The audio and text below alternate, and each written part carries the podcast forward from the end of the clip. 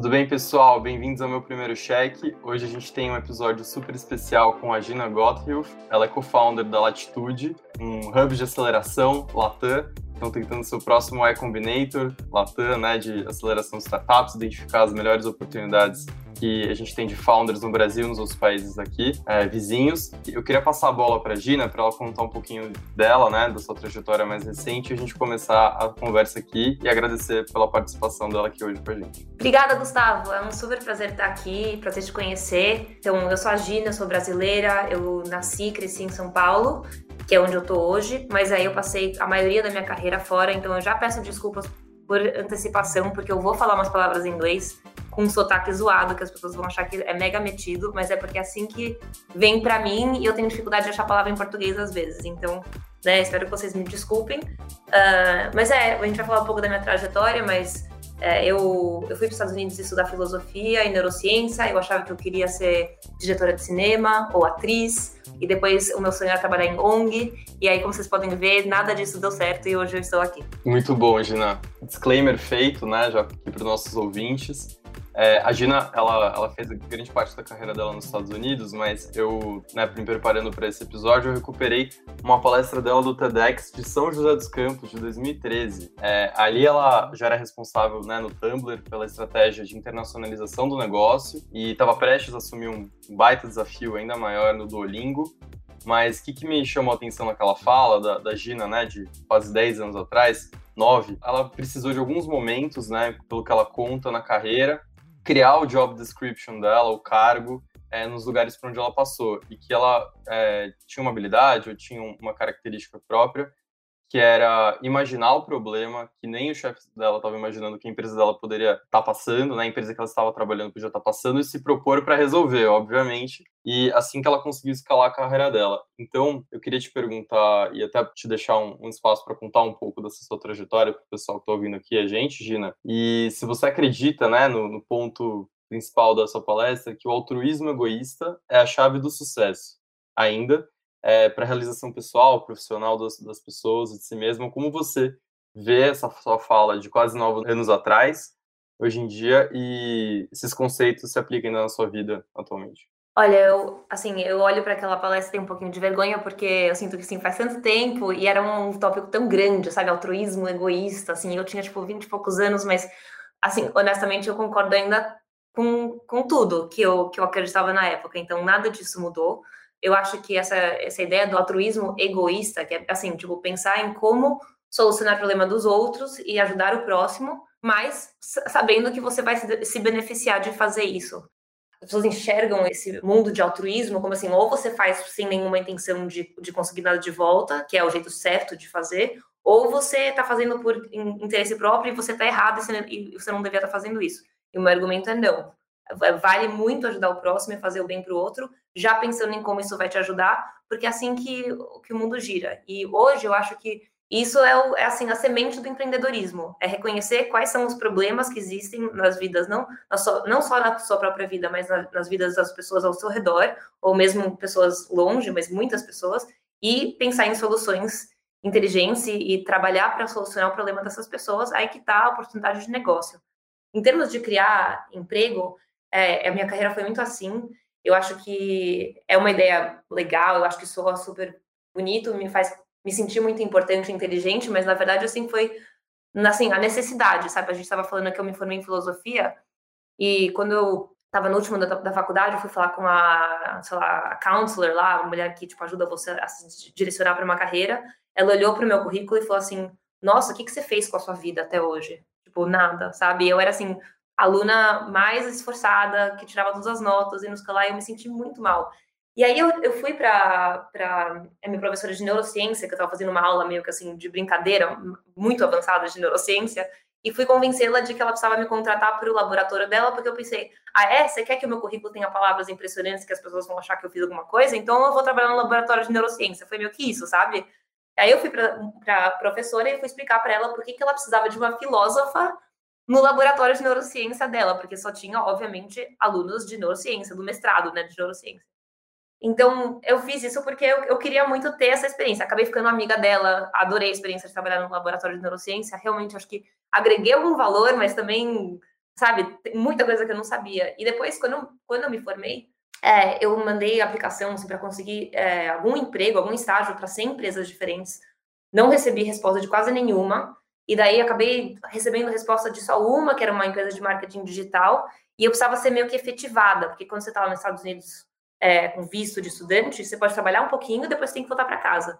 A não ser que eles te patrocinem. E eu precisava muito convencer a empresa de me patrocinar, só que era uma empresa péssima, meu chefe era péssimo. e, tipo, não ia rolar. É, então, e aí eles não tinham, assim, uma oportunidade para mim. Então, eu lembro que eu, eu fiz um PowerPoint, assim, falando assim, vocês precisam de uma pessoa que consiga se comunicar entre as diversas partes da sua empresa e que fale muitas línguas e lá, lá. E a última slide era, tipo, isso sou eu.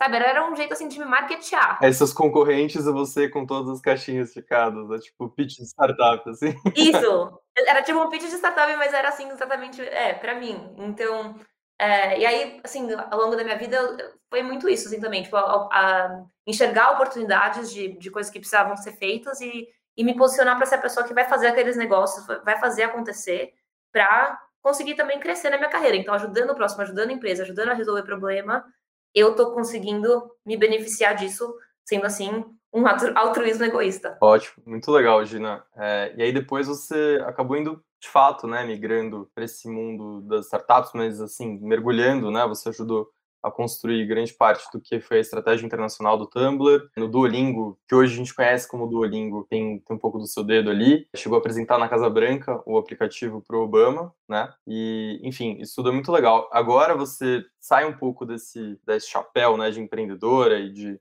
é, do mundo dos negócios, de fato, empreendendo, para um chapéu mais de ajudar a destravar esse negócio, a escalar, fazendo a ponte com os investidores. E eu, pelo menos, enxergo assim a Latitude, né, que é a iniciativa que você é co-founder, que para mim vocês estão tentando criar a maior rede cross-border de suporte a empreendedores Latam, tal qual o Y Combinator foi nos Estados Unidos, por exemplo. E minha pergunta para você é de que forma vocês pretendem auxiliar os empreendedores e empreendedoras nesses países e quais você acredita serem as maiores dificuldades de negócio enfrentadas por um empreendedor latam? Então, a gente, o que a gente está criando, assim, tem muito que é de Y Combinator, mas também tem uns pedaços de Angel List, e também tem uns pedaços de um negócio novo que está crescendo muito nos Estados Unidos que se chama Deck, e a gente está também criando produtos. Então, a gente, nem a gente sabe explicar direito assim o que é. Tipo, o jornalista vem, é uma aceleradora? Não. É um, é um hub? Não.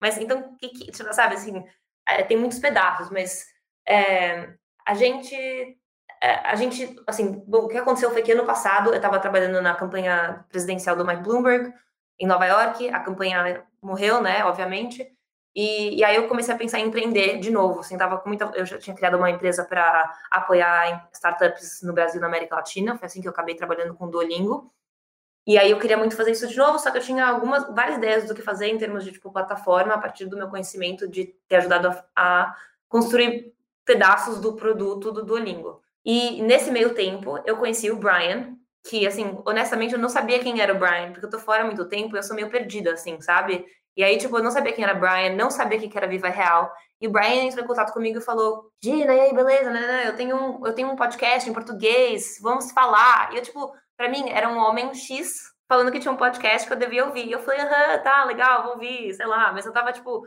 fazendo mil coisas, dando consultoria, fazendo, sabe, preparando essa startup, fazendo um fellowship e ainda cruzando os Estados Unidos de carro. Eu e minha cachorra, tipo, nesse meio tempo. Então eu falei, vamos se falar daqui um mês que eu vou estar tá na Califórnia, que eu fui de Nova York até a Califórnia de carro. E aí a gente conversa direito e tal. E aí, quando eu, quando eu tive meu primeiro call com o Brian, assim, ele começou a falar, então, né, eu sou americano, criei três empresas na América Latina, a última acabei de vender por 600 milhões de dólares, né, eu sou fluente em português, sou fluente em espanhol, eu, tipo, eu, oi? Ah, eu sou, eu, tipo, eu sou da Endeavor, e eu sou uma, uma empresa Endeavor, escrevi um livro, a, a Linda Rottenberg escreveu o meu forward, eu, tipo, oi?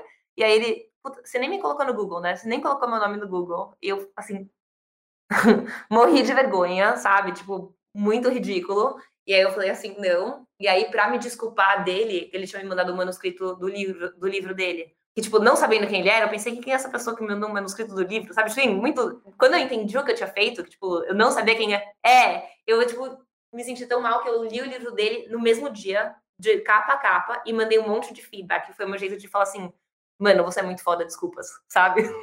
tipo, você é incrível, Viva Real é muito incrível, e o que você fez é muito legal, vamos conversar. E aí a gente começou a bater o papo, a gente se deu super bem e começou a conversar sobre América Latina e empreendedorismo e, assim, o que tem acontecido nos últimos dois a cinco anos, até dez anos, né? Que assim, quando eu comecei, quando ele começou, eu comecei no Tumblr, mas a gente sabe nossas é, trajetórias bem paralelas, e visando os próximos dez anos, o que a gente acha assim, quanto potencial tem, quanta digitalização vai acontecer, quantas empresas legais vão ser criadas, quantos unicórnios vão nascer, quantas pessoas legais tem no ecossistema em termos de, tipo, putz, pessoas não só muito visionárias, como sempre teve, mas agora que já teve experiência de trabalhar em unicórnio na América Latina, que já teve experiência de trabalhar em unicórnio fora e tá voltando.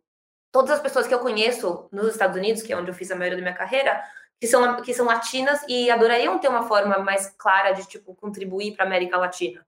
É, então, e, e aí, ao mesmo tempo, assim, a gente também conversou sobre como América Latina, por mais que sempre tenha muito potencial, também tem muita chance de dar errado, porque a gente muita coisa dá errada, né? É muito difícil para empreendedor na América Latina, é muito difícil para tudo, assim, desde tipo corrupção, governo, a tipo é, falta de infraestrutura e violência, falta de recurso, falta de dinheiro, falta de conhecimento, tipo, tem um monte de barreira que podem, que podem entrar, tipo, na frente do, do, de muitos empreendedores que poderiam ter dado muito certo por razões muito toscas e que talvez vão atrapalhar esse desenvolvimento. Então, a gente começou a pensar o que, que a gente pode fazer para apoiar a próxima onda de empreendedores tops de tecnologia da América Latina e, assim, fazer com que a região como um todo fique muito mais, ó, ajudar a fazer com que a região como um todo fique muito mais relevante no mundo como um hub de tecnologia. É, a gente não acha que a gente vai fazer isso, a gente acha que isso está é iminente, isso está acontecendo, mas a gente quer tirar as barreiras do caminho para que isso aconteça com mais certeza. Muito legal. Eu ia te fazer uma pergunta, na verdade, você já começou a entrar no tema, mas acho que, até reformulando aqui, é, a América Latina tem realmente problemas muito específicos, né? É, socioeconômicos, de corrupção, político-culturais, é, enfim, é um clima de insegurança de investidor, geralmente, né? É, o investidor estrangeiro, você pode até falar mais sobre isso, mas olhando para isso tudo, como é que a gente consegue vender a imagem de que esses países são bons ambientes de negócio? Você que trabalhou em uma campanha presencial que tinha que vender a imagem das pessoas, como que você venderia a América Latina para um investidor americano, por exemplo? Olha, a gente vai ver, né, nos próximos anos, mas eu estou muito animada. Eu, em, eu não sei como fala isso em português, né, porque eu sou praticamente analfabeta, mas em inglês eu diria que eu, tô, eu sou muito bullish em relação à América Latina e vender isso para os americanos, porque tem muita coisa que, tá, que se juntou nos últimos anos, que eu acho que assim, muitos números, muitos gráficos a serem mostrados de tipo é, quão rápido os nossos países estão se digitalizando, mas ao mesmo tempo quão atrás estamos do, de, de, outros países no mundo. É, quantas pessoas ainda faltam para tipo, entrarem no sistema de banco, tipo, terem acesso a crédito, como assim, a, tudo que é atrasado no Brasil e na América Latina me dá muita esperança, porque eu sinto que, tipo, dá para ver já qual que, é, qual que é a solução, assim, por, assim dizer. Dá para ver a solução, assim, daqui a alguns anos. E, já, e dá para ver que tem as pessoas aqui na, na, América Latina que estão criando essas soluções, isso está acontecendo. O real e os, e, e os outros, né, os outros currencies, outras moedas da América Latina são muito fracas. Então, para um americano, é assim, tipo, olha, olha o, o GDP desse, dessa região e desses países, olha a população comparado a outras populações, o tamanho dos problemas, o, sabe, a quantidade de dinheiro, todos esses fatores e o fato que a gente está no passado e meio que dá para ver o futuro, dá para ver o que vai acontecer. A gente já passou por essa transformação, vai acontecer. Você agora não tem nem que ter um risco tão alto, porque você meio que já sabe o que, que vai acontecer. É, e a moeda é fraca, então você coloca um dólar no negócio, e é barato, né? Você compra, tipo, vare... como fala? Varejo, né? Tipo, atacado. Atacado. Tudo atacado. É, dá para comprar ataca... no atacado, sabe? Então, eu sinto que isso vai ajudar muito. E, e também, assim, o fato que a gente teve é, unicórnios que, é, que acabaram, sabe, de tipo, fazer IPO recentemente ajuda muito. Toda esse, essa imagem da América Latina em termos do futuro de fintech também saiu um report, um, relatório recentemente na, no site da Andreessen Horowitz, né, sobre fintech na América Latina. É, então, os gringos estão começando a falar sobre isso. E ano passado, antes de começar tudo isso, eu vi uma palestra do, do Fred Wilson, da Union Square Ventures, e ele falou, eu estava né, no meu carrinho, assim, era meio que tipo começo da pandemia, tipo junho, E ele falou assim: sabe o que esse negócio da pandemia está fazendo? Eu estou tendo que investir em empresas pelo Zoom, que é uma coisa que eu nunca teria feito antes. Então, se eu estou investindo pelo Zoom, não precisa ser em São Francisco. E não precisa ser no Vale. E não precisa ser na Califórnia. E talvez não precisa ser nos Estados Unidos. E de repente, tipo, os investidores estão começando a acordar para o fato que existe um mundo todo lá fora, existe muita oportunidade. E dá para ver meio que, né, não exatamente, mas dá para ter uma ideia de como o futuro vai se desenvolver, mesmo que um pouco diferente, mas vai rolar. Então, eu acho que, sabe, eu tô, eu tô bem animada para poder fazer esse pitch é, mais e mais, porque eu acho que vai é a minha oportunidade de usar toda a experiência que eu que eu é, adquiri em termos de venda, de marketing, de como posicionar as coisas e todos os relacionamentos que eu fiz lá fora para ajudar o Brasil e a América Latina, que é da onde eu venho. Legal. Um outro aspecto que eu acho que eu gostaria de comentar também é que se a gente for esperar dos governos aqui, nada vai acontecer, né? É, eu acho que os empreendedores do, do, Brasil, os empreendedores da Colômbia, a gente tem só cases de sucesso, tem cases ruins, mas muitos cases de sucesso. Enfim, o pessoal está de parabéns. Essa pergunta que eu queria te fazer, na verdade, é sobre o empreendedor desses lugares também, né? Você conhece provavelmente mais empreendedores americanos do que Latam. É, você acha que tem alguma diferença entre inata, assim, entre os dois, as duas pessoas? Que, de repente, sei lá, essas pessoas por viverem em ambientes tão mais complexos, sociedades mais problemáticas, grandes mercados, né? De repente, mercados com necessidades que ainda não foram solucionadas. Então, as dores são muito, muito, muito fortes aqui. De repente, essas pessoas são, têm mais casca, você, você acredita, ou, ou não? Pode comentar um pouco? Posso. É, eu, tô, eu tô começando a aprender, né? Eu comecei a, a, a, participar muito mais desse mundo de empreendedorismo no Brasil desde agosto do, do ano passado, sendo que o resto da minha carreira foi nos Estados Unidos. Assim, a priori, eu diria não. Tem gente muito capaz, muito inteligente, solucionando problemas de forma muito legal em todos os lugares. Mas existem algumas coisas, assim, que eu acho que dá, dá para pontificar. Uma coisa que eu sempre notei no Brasil, na Colômbia, no México, é que empreendedor tende a. Não é todo mundo, tá? Isso é, assim, em generalização. Empreendedor aqui tende a pensar, tipo, vou criar um negócio que vai ser o maior do Brasil. Vou criar um negócio que vai ser o maior do México. Vou criar um. Tipo, em vez de pensar, eu vou criar o maior negócio, ponto, no mundo, sabe? Então, essa visão de, tipo, eu vou fazer um negócio que é para todo o mundo ainda está começando, assim, em termos de oportunidade, de pessoas realmente acreditarem que soluções saindo daqui podem realmente ser usadas mundo afora, como está acontecendo na China, na Índia e, e cada vez mais outros países que não são Vale do Silício, que não são Europa. Então, isso é uma coisa, acho muito legal, porque eu passei a minha carreira, tipo, ajudando empresas americanas a entenderem como se internacionalizar e entrar no Brasil na América Latina. Então, agora eu posso usar esse conhecimento para ajudar empresas brasileiras e latino-americanas a entenderem como internacionalizar, entrar para o mundo e pensar de forma maior.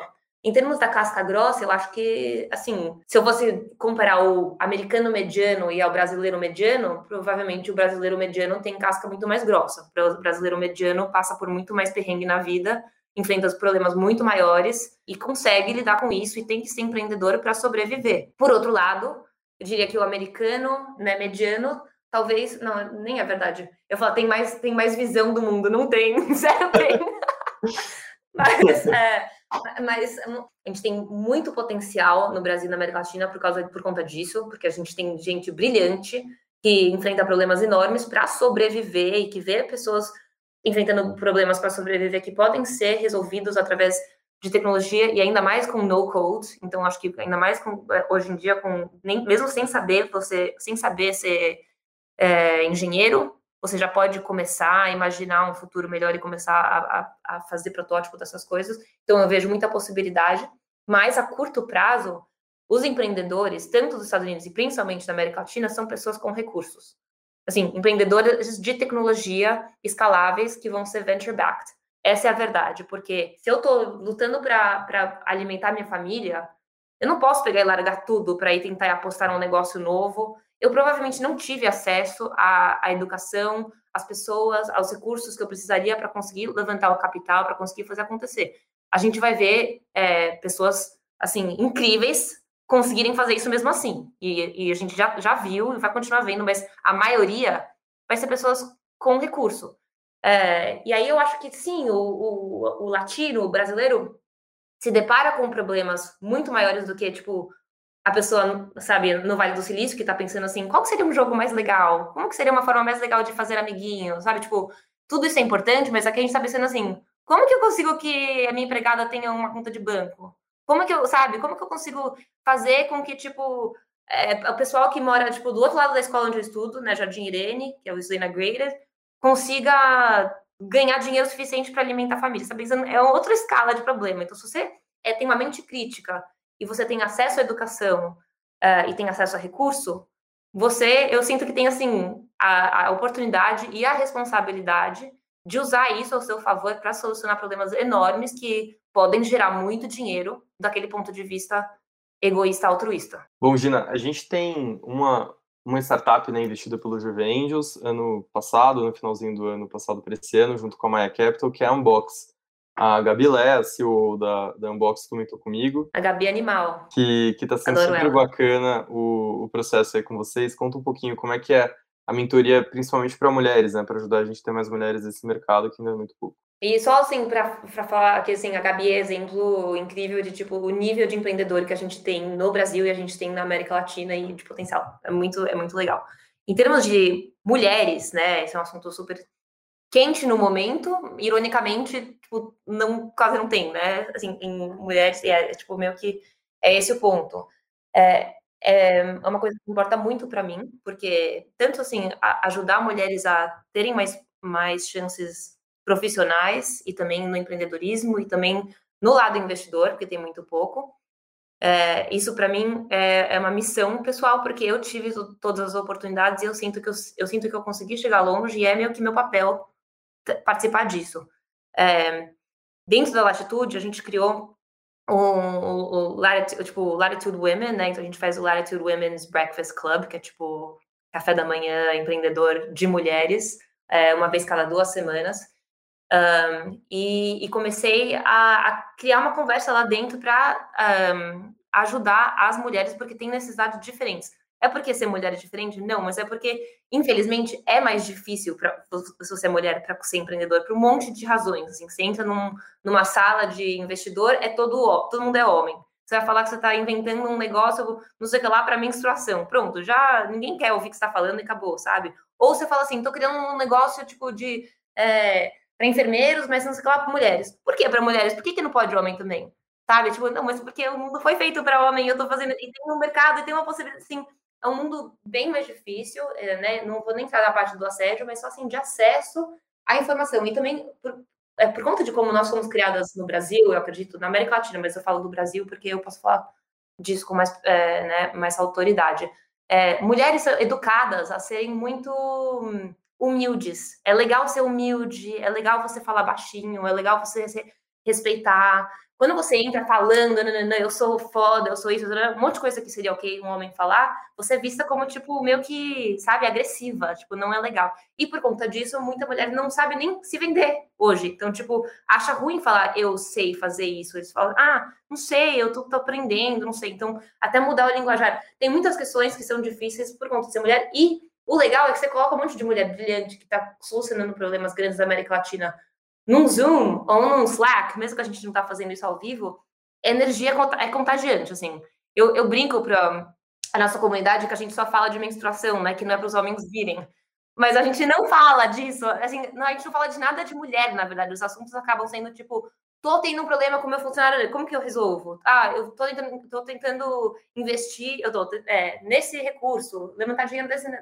São coisas que são papos que poderiam ser para qualquer um, mas por estar entre mulheres, eu acho que rola de uma maneira muito mais fluida, e aí eu também posso identificar mulheres fodas que já fizeram acontecer ou que estão investindo para vir responder pergunta, para ajudar, e eu acho que dessa forma a gente consegue crescer. Mas eu vou dizer que isso é um, um problema muito difícil de ser solucionado, tanto de mulheres já muito difícil, e ainda mais na questão racial e socioeconômica, porque, assim, nós queremos que o Latitude dê certo, e a gente quer que todas as empresas Latitude dê certo, e, sabe? É, a gente vai procurar empreendedor e investidor e mentor, e quem se candidata são homens brancos. E, assim, as mulheres, muito menos mulheres se candidatam. E os homens brancos que se candidatam, muitas vezes, realmente sempre tiveram essa atitude e aí por isso chegaram longe, realmente são muito bons. Então, para você parar e ir atrás e falar assim, não, eu tenho 100 homens incríveis no pipeline mas agora eu vou parar um pouco para ir buscar mulheres ou pessoas é, negras ou, sabe, de outras idades, diversidade, vou buscar diversidade. Você tem que parar o que você está fazendo. Síndrome do impostor agindo aí, né? Síndrome da impostora, na verdade, agindo forte aí. Super, eu nem, nem cogita. Eu concordo muito com esse, esse seu ponto de vista, assim, de que precisa, precisa haver uma busca ativa, né? Porque é muito comum o argumento de não contratei uma mulher porque nenhuma apareceu no processo seletivo, não contratei é. nenhum negro porque não recebi nenhum currículo bom de negro, de uma pessoa negra, né? É, eu acho que não é muito por aí, porque a gente vive em bolhas sociais, a gente, é, se você for buscar, por exemplo, na GV, né, onde a gente estudou candidatos para sua vaga, você já vai filtrar é, pessoas brancas com acesso a recurso, mais Exato. homens, talvez, dependendo do curso. Então, Exato. Então você já, já tem esses viés embutidos nos lugares onde você procura. Então é um pouco de como você procura e, onde, e que ambientes você acessa. Porque Sim. existem mulheres muito fodas, existem negros muito fodas. É, enfim, Mas... talvez falta um pouco para eles a, esse impulso também de e, é, do outro lado, né? Um, um, um, sinal de que o mercado também quer investir neles e que é para eles virem também.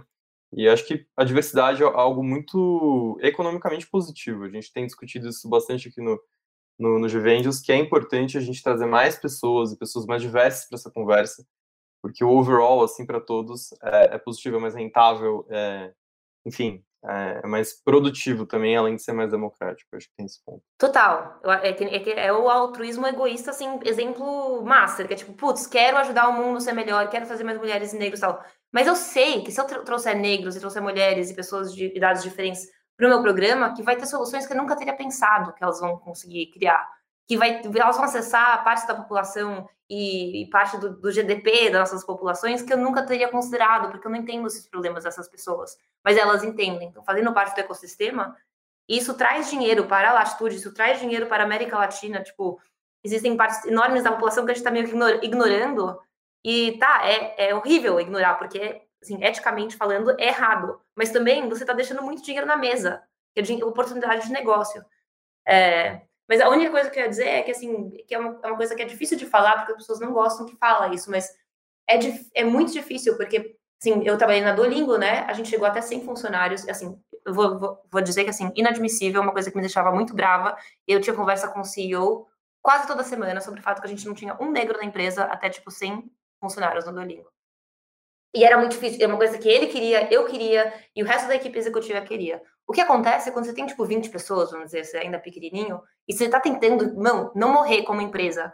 E chegam aqueles candidatos incríveis de Harvard, Stanford, lá, lá, lá, branquelos, hétero, homens, que fazem, que sabem, que conseguem fazer o trabalho super bem. Você, assim, é o seu dever ético, eu falo assim, não, não, não, pera, deixa eu olhar a diversidade do, da equipe e tal. Mas aí também o dever como empreendedor e como pessoa de business, falar, tipo, puta, eu preciso contratar alguém, senão não vou conseguir entregar, e aí a gente vai perder o dinheiro, e a gente vai perder a oferta, e aí a gente não vai sobreviver. Aí, ou seja, eu não vou contratar mais ninguém, porque eu vou morrer como empresa. Então, tem a questão de, tipo, imediata, eu preciso, eu preciso solucionar, preciso achar essa pessoa para fazer esse negócio, para continuar sobrevivendo, e, tipo, preciso dar um passo para trás e ter uma visão mais ampla das coisas e do meu papel na sociedade, que não é só eu e a minha empresa. É, enfim, é, é, um, é, um, é um assunto bem delicado e bem difícil, mas muito importante para a latitude. É, e, e, espero poder lutar muito por isso. E com certeza acho que eu vou ter mais força para fazer isso enquanto a gente cresce. Total, acho que não tem. É uma discussão muito legal, tem que acontecer. Acho que esse é o ponto. Aqui no Brasil a gente está num, numa fase né, de negacionismo, então a gente nega os problemas, a gente Sim. não abre é. as discussões. E acho que, não sei, as pessoas se cansaram por não ter resposta certa, mas esse é o espírito do debate, não existe uma resposta certa. E para isso mesmo, acho que a gente está tá descobrindo né, formas de resolver, porque é um problema enorme, é um problema gigantesco que a gente é. não vai resolver da noite para o dia. Mas não. começando com conhecimento, discussão é um, é um, primeiro passo. Sim. Eu queria te perguntar também, Gina, é, sobre esse um outro ponto que a gente estava discutindo antes, que é a dificuldade do empreendedor Latam enxergar seu negócio de uma maneira global e não é, só nacionalmente. Né? As dores de um país, é, principalmente Latam, o brasileiro pode passar por coisas que um colombiano está passando, que um argentino está passando. A gente tem problemas muito similares, né, de infraestrutura, é, de políticas sociais, enfim, nossas sociedades são diferentes, mas são parecidas. É engraçado observar isso. Apesar de a gente falar línguas diferentes até, né? Mas como que vocês trabalham isso na, na latitude, né, para ajudar os empreendedores a acessar outros mercados, que no final do dia é o que vai fazer startups deles se tornarem unicórnios, é, acessarem, enfim, mercados globais e, e escalarem de fato? Sim, eu acho que tem o lado Latam e o lado global, e as duas coisas são super interligadas, mas vale a pena pontificar que nem você fez. Eu acho que primeiro tem o Latam, que, que nem exatamente o que você falou. A gente, na América Latina, eu sinto que a gente não se sente parte da América Latina. Tipo, eu sou brasileira, o mexicano é mexicano, o chileno é chileno. Os Estados Unidos olha para baixo e fala América Latina, tá lá, né? Latinos. Mas, os latinos, latinos, é. Então, pra gente, a gente, tipo, a gente é brasileiro e tá, talvez a gente seja latino. É, e a gente foca muito nas diferenças. É, realmente, o Brasil é diferente do Chile, diferente do México, tem muita diferença, nosso idioma é diferente. Mas, assim, na minha experiência, quando você dá um passo para trás, a gente é muito igual. Tem muito mais similar, similaridade do que diferença. A gente tem problemas de corrupção em quase todos os países, a gente tem países, a gente tem violência, medo de ser sequestrado ou roubado, é, os nossos impostos são usados para coisas ridículas, é, tem muita desigualdade social, enfim, para todos esses problemas, eu, eu brinco que todo mundo, todo mundo tem shitty country, né? Tipo, é tudo. Our countries are equally shitty, eu brinco assim, sabe? Quando eu falo com um latino para explicar que a gente é igual. Não é só isso, mas a gente também tem muita coisa de legal. Quando eu saí do Brasil e fui para fora, eu comecei a me ver como latina pela primeira vez, porque eu comecei a entender que eu me dou muito bem com os latinos. Tipo, comecei a fazer amigo do Chile, do México, da Argentina, tipo, são os países sim, mas eles falam que nem eu, eles tipo são calorosos que nem eu, eles querem dançar que nem eu, eles, tipo, querem abraçar que nem eu, sabe? Eles vão dar um jeitinho e fazer gambiarra, e, tipo, muito mais do que, assim, o britânico, o alemão, o americano. Então, a gente tem muita coisa em comum em termos da nossa cultura, e até o nosso idioma não é tão diferente assim, né? A gente consegue se entender.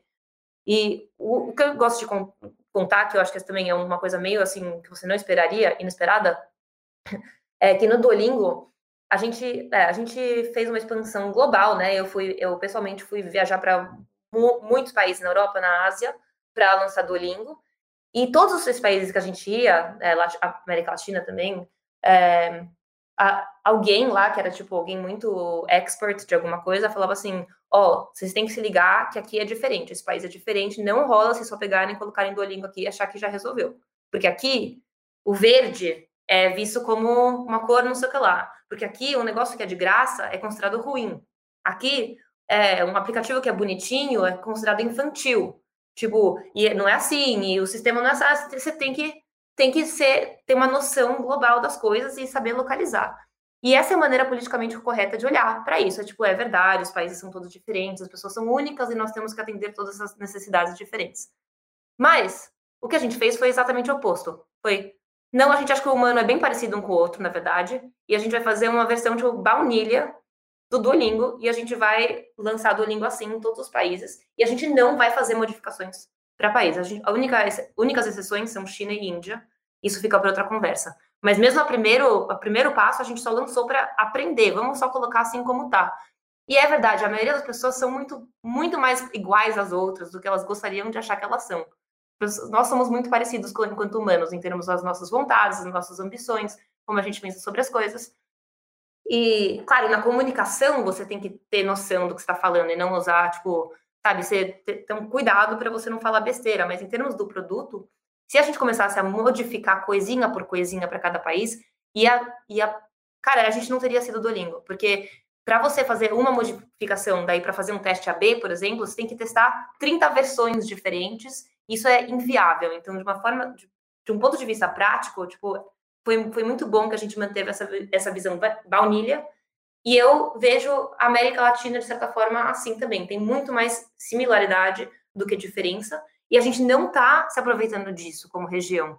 Tipo, a gente não está se aproveitando nem para se colocar como região tech, que eu acho que é um passo de marketing a ser dado ainda no futuro, nem para é, inter, é, tipo, internacionalização dentro do nosso continente, porque a gente pensa, vou crescer, vou para os Estados Unidos. Só que é muito mais difícil você entrar nos Estados Unidos, porque é muito, tem muito mais competição, é outro idioma, a cultura realmente é diferente, as coisas são diferentes, do que, tipo, vou... Tá indo, tá indo bem em São Paulo? Talvez também dê certo na cidade do México. E, se você, e muito é, da América Latina também, é, os relacionamentos são muito importantes. Então, abrir portas, conhecendo a pessoa que faz um sei lá, que te indica o fulano de tal, isso é muito legal. Então, na Latitude, a gente está tratando a América Latina como, como uma região, o programa inteiro é em inglês, é, essa é uma das razões porque a gente quer que todo mundo se comunique num idioma comum, sem ter, sem ter nenhum problema. É, e, e, essas portas estão começando a se abrir de uma forma muito aparente. Tipo, pessoas falam: Ei, galera do México, tem alguém aí que nos fala? Tem, deixa eu te apresentar. Putz, estou procurando uma empresa que faz isso. Eu faço. Eu não ia. Eu não ia lançar no México, mas agora estou pensando, talvez semana que vem a gente vamos fazer uma reunião e ver se dá para lançar no México. Então, acho que dá para começar a, isso dá para acontecer assim, de uma forma bem legal. De ponto de vista de talento, isso é muito legal também, porque a gente está na mesma, no mesmo fuso horário, mais ou menos, né? A diferença de horário na América Latina é tipo entre uma e três ou quatro horas, é, ou até talvez cinco, não, uma quatro, quatro horas, acho, depende do, da parte do ano que a gente tiver, mas é difícil achar talento ainda, né, em muitos países da América Latina, mas você abre e consegue contratar em qualquer lugar, é, isso abre muita oportunidade. E aí tem o lado global, que é assim, a gente também está fazendo em inglês, porque a gente pode trazer empreendedores de sucesso, mentores, pessoas, operadores que se deram muito bem lá fora para ensinar todos os best practices para a América Latina, em vez de ficar só, tipo, Brasil aprendendo de brasileiro, Argentina aprendendo de argentino. Não, vamos aprender do melhor do melhor. Vamos, vamos fazer conexões com VCs, angels, mentores, etc., lá de fora e começar a criar essas pontes para que isso aconteça de forma mais orgânica e aí é uma questão também de só, tipo, é, ter tópicos dentro da latitude que são abrangentes, que são globais, que permitem que o empreendedor abra a cabeça um pouquinho para ver as possibilidades que existem, para ver exemplos fora do que ele já conhecia, para ter uma visão um pouquinho maior do que, do que ele ou ela esperavam fazer. Uma última pergunta para fechar essa discussão aqui, depois a gente parte para um ping-pong. Do ponto de vista, você falou muito do, do lado do empreendedor, né? Como que ele constrói um negócio, como ele cria conexões, é, parceiros, como ele contrata em outros países. Mas do investidor, né? Como que a gente faz para contornar esse problema da escassez de recursos que é, empurra todos os empreendedores nesses países convergem para os Estados Unidos para fazer um Série A, um Série B, um Série C, porque a maior grana está lá, de fato. Como que a gente centraliza o investimento? Você estava falando um pouco antes, né, que o pessoal começou a fazer investimento por Zoom, então, poxa, não preciso investir necessariamente numa empresa da Califórnia nem de Nova York, nem do México, posso ampliar minha visão. É, faz sentido um investidor aí nos Estados Unidos ter um deal flow global? É isso que vocês estão pensando? Como que vocês estão endereçando esse problema aí dentro e, e pretendem, né, de repente, apresentar alguma proposta? Sim, é, eu acho que, bom, em primeiro lugar, uma, uma, das coisas na América Latina que a gente também está trabalhando para mudar, que acho que tem muito a ver com o que vocês, sobre o que vocês falam, que é aumentar capital disponível para empreendedor a gente tem gente muito rica, a gente tem family office, a gente tem investidor na América Latina, mas que ainda estão focando em coisas muito, é, sabe, tipo, do passado. Tipo, estão investindo no que se investia, em grandes empresas e não sei lá. Abrir os olhos para, olha o que está acontecendo no empreendedorismo, na tecnologia e as oportunidades para trazer esse dinheiro para dentro. E também abrir a possibilidade de muito mais pessoas serem investidores anjo, dando acesso ao deal flow, a tipo mostrar, olha, assim que encontra oportunidades legais, assim que se avalia, é, assim que se pensa sobre investimento anjo, a gente vai lançar um, um fellowship para investidor anjo é, daqui a alguns meses. E a ideia é também tipo aumentar muito esse mundo, trazer muito mais investidores anjos e, e diversificar também o patamar. Então, localmente isso que a gente gostaria de fazer. É, e aí, de forma global, assim, eu, eu tô começando a aprender, né, sobre como, assim, como investir em empresas de outros países, porque tem um, legislação, tem questão de, tipo, como mandar o dinheiro para lá e para cá, mas, assim, existem startups solucionando esses problemas e já é muito possível fazer isso. Eu tô agora investindo em empresas aqui no Brasil com a minha conta nos Estados Unidos. É, então, tipo, assim, sem problema nenhum, sabe? O, o, o, empreendedor falou, não, pode fazer. Ainda mais que muita empresa aqui está começando a incorporar, tipo, Delaware, Cayman, não sei o que lá, então só chega pra gente empresa flipada, com valuation em dólar, pedindo cheque em dólar, até irritante. é. Então eu acho que vai ser, acho que vai ser um processo. Eu acho que quanto mais investidor americano, assim, eu, eu quero fazer dinheiro americano, né? Dinheiro do mundo, mas eu, eu digo americano porque essa é a minha experiência. Eu passei 15 anos lá, então eu tenho muita conexão e o dólar tá muito forte. E, tipo, o que eu mais quero, assim, de um ponto de vista de missão mesmo, é, mano, eu tive todas essas oportunidades para conhecer essas pessoas, para num país rico, e agora eu posso pegar esse país rico e, tipo, colocar um funilzinho para dentro do meu, sabe? Dentro do, da minha região, tipo, tchu, tchu, tchu, traz o dólar para cá. Isso que eu quero. Acho legal a América Latina investir em si mesma. Eu acho que quanto mais tem unicórnio, mais tem é, pessoas com dinheiro para investir de volta no ecossistema. Então a gente vai ver isso acontecer ainda mais na América Latina. Mas também trazer dinheiro de fora para mim é, é, é, muito forte porque tem muito, vale muito e, e para mim assim questão de missão me faz me deixa muito feliz, né? No meu egoísmo altruísta. Excelente, Gina. Agora ping pong rápido, né? de assunções pessoais. Espero que você tenha se preparado para essa primeira pergunta. Qual é Não me preparei. Fala. Então, enfim, eu seria péssimo de bate-pronto em responder, mas qual é o livro que você recomenda, que você tá, tá lendo agora? Qual é o seu livro de cabeceira que você poderia deixar de recomendação aqui agora? Um livro que você já leu, de repente, enfim. Eu vou recomendar alguns, tá bom? É, para empreendedor, eu acho que From Zero to One é um livro muito importante, vale a pena ler uh, The Hard Thing About Hard Things. E um que eu gosto de recomendar também é o The Design of Everyday Things, que é um livro que me fez pensar muito sobre. Eu não sei nada de design, tá? Tipo, zero. Agora eu sei um pouquinho mais, mas, tipo, foi um livro que eu li quando eu comecei a trabalhar com designer no Duolingo, para começar a entender como pensar sobre design. É, e, e, perceber que tudo ao meu redor é design, uma coisa que não, tipo, não passava pela minha cabeça.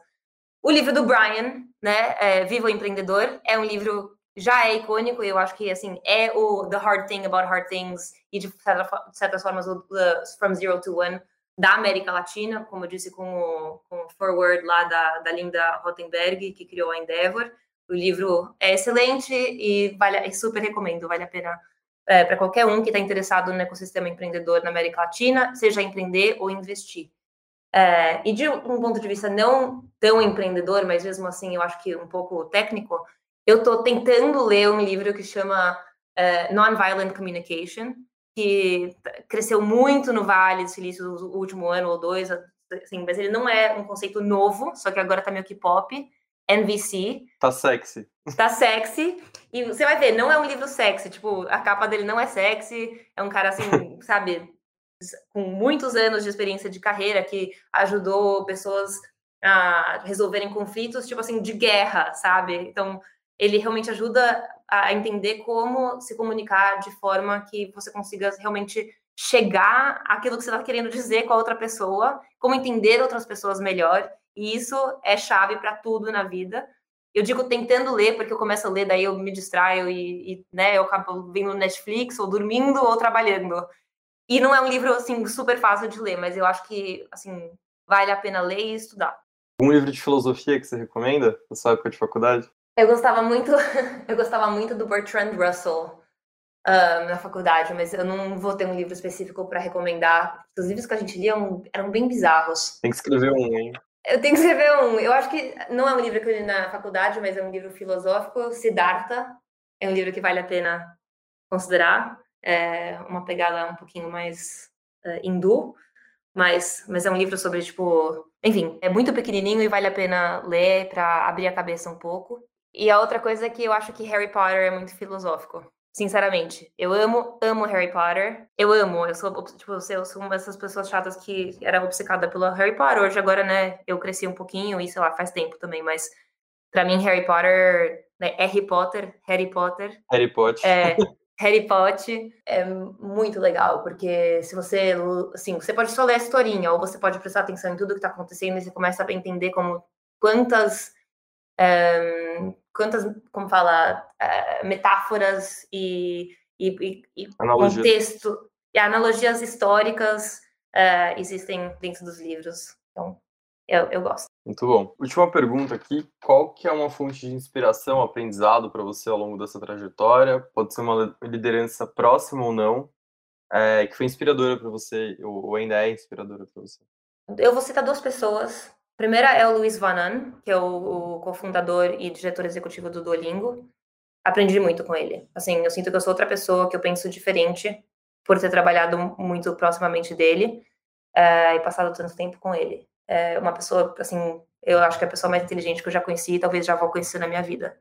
E a outra seria a Natalie Glantz. Ela veio para o Duolingo como.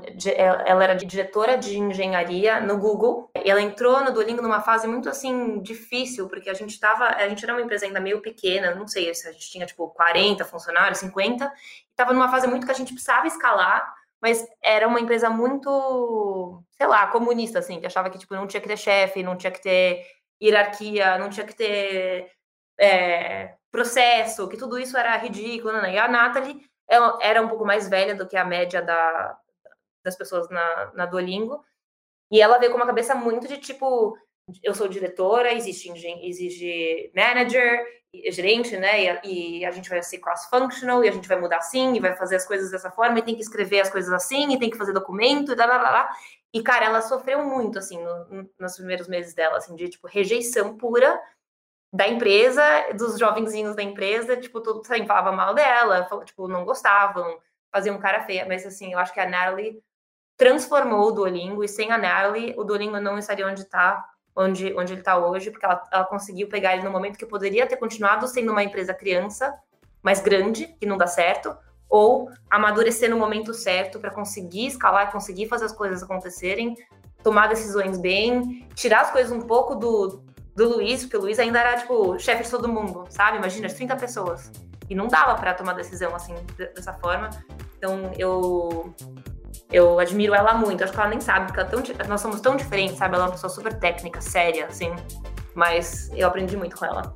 Muito bom. Dores de crescimento, né, de toda startup. Bem legal que você contou todas as etapas do Duolingo. Acho que para quem está ouvindo a gente aqui vai, vai ajudar bastante, né? O empreendedor que quer escalar um negócio, quer buscar um cheque fora, enfim, acho que passou por pontos muito, muito bons. Obrigado, Gina, por, por vir aqui. Quero te agradecer por, pela oportunidade de falar com a gente, contar a sua história e todas as outras que a gente contou aqui hoje. E é isso, pessoal. Ouçam a gente em todas as plataformas, estaremos disponíveis em todas. E até a próxima.